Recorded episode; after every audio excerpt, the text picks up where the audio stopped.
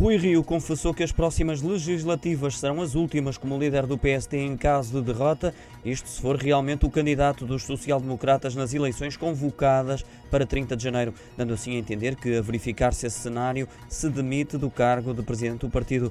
Em entrevista concedida à TVI, mostrou-se também confiante num bom resultado se o partido se focar no que é importante, ou seja, nessas eleições e não nas questões internas. Só dessa forma poderá evitar a maioria absoluta do PS ou até mesmo ganhar recusou também a ideia de que Marcelo Rebelo de Sousa tenha favorecido Paulo Rangel ao escolher uma data para as eleições antecipadas mais tardia do que era desejado por Rio. Esclareceu que é um ping-pong que só interessa ao Partido Socialista. Quanto à questão do Orçamento do Estado, lembrou que, com as eleições marcadas para 30 de janeiro, só em junho entrará em vigor.